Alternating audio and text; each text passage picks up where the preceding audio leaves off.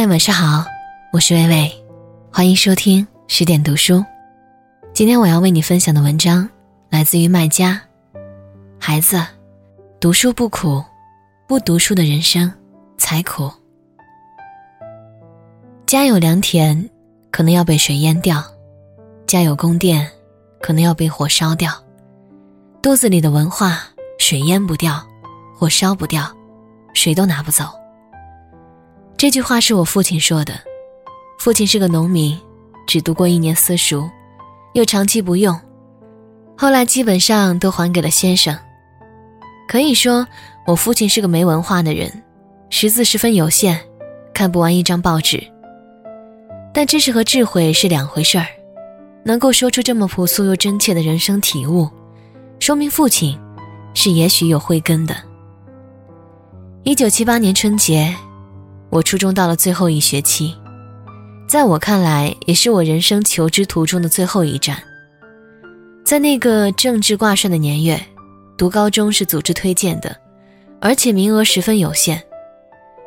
我家成分不好，父亲是反革命，外公是地主，小爷爷是个基督徒，头上戴着三顶大黑帽子，可以说高中之门对我彻底关闭。所以上了初中。我就没有好好读过书，心想，反正上不了高中，破罐子破摔，成绩很差。一九七七年底，国家恢复高考，父亲觉得来年上高中可能也会变政策，结束推荐，恢复考试，于是开始关心我的学习，鼓励我好好读书。这句话就是父亲为鼓励我好好读书，专门对我说的。在乡下。大人和孩子间平时交流其实很少，在我印象当中，这是父亲第一次找我聊天。时间是这年春节的最后一天，第二天就开学了，我要去读初中的最后一学期书，可能也是我一生的最后一学期。这次谈话，父亲显然做了准备，并赋予了一定形式，专门把我叫出去，去了几公里外的一所高中。也就是我后来读高中的地方。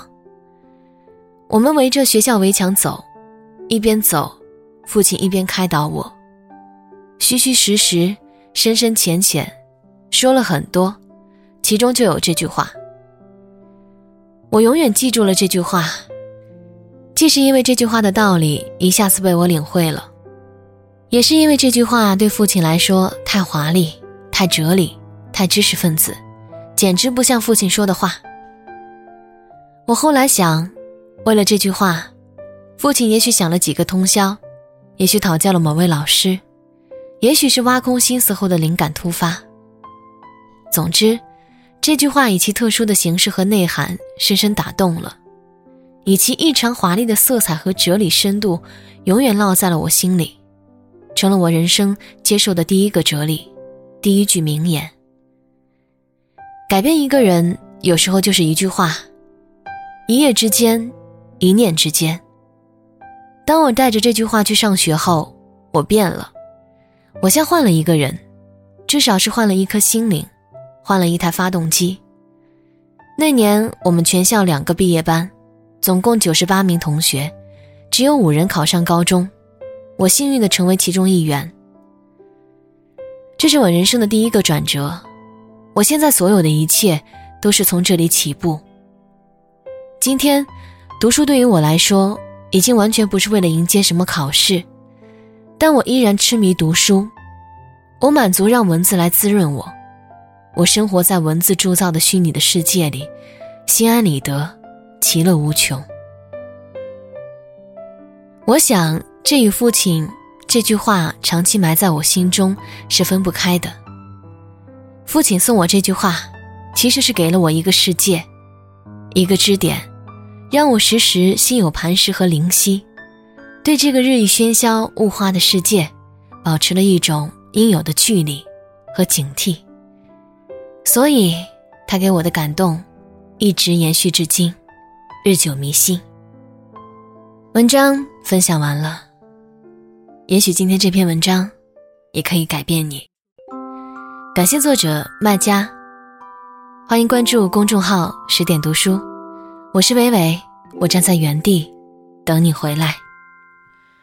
从前对着收音机学唱旧的歌，我问妈妈为什么伤心像快乐，妈妈笑着说她也不懂得。我想出去走一走，哦，妈妈点点头。天冷你就回来，别在风中徘徊。妈妈的眼里有明白，还有一丝无奈。天冷我想回家，童年已经不在。昨天大雨点洒下来，那滋味就是爱。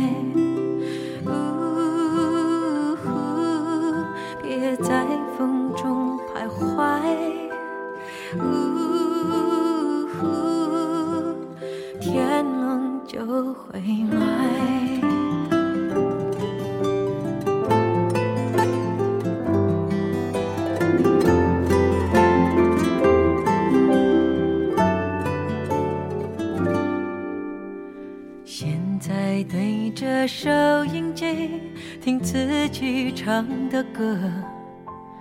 妈妈问我为什么幸福不快乐，我微笑着说我也不懂得，多想回到小时候，有妈妈疼就够。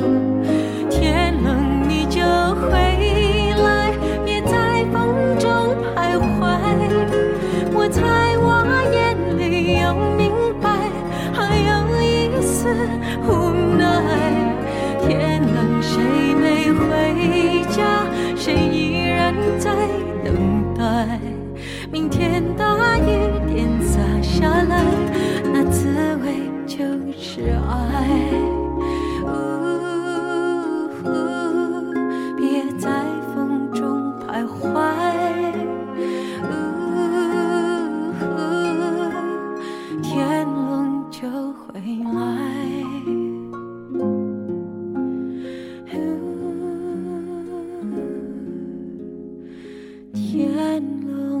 就会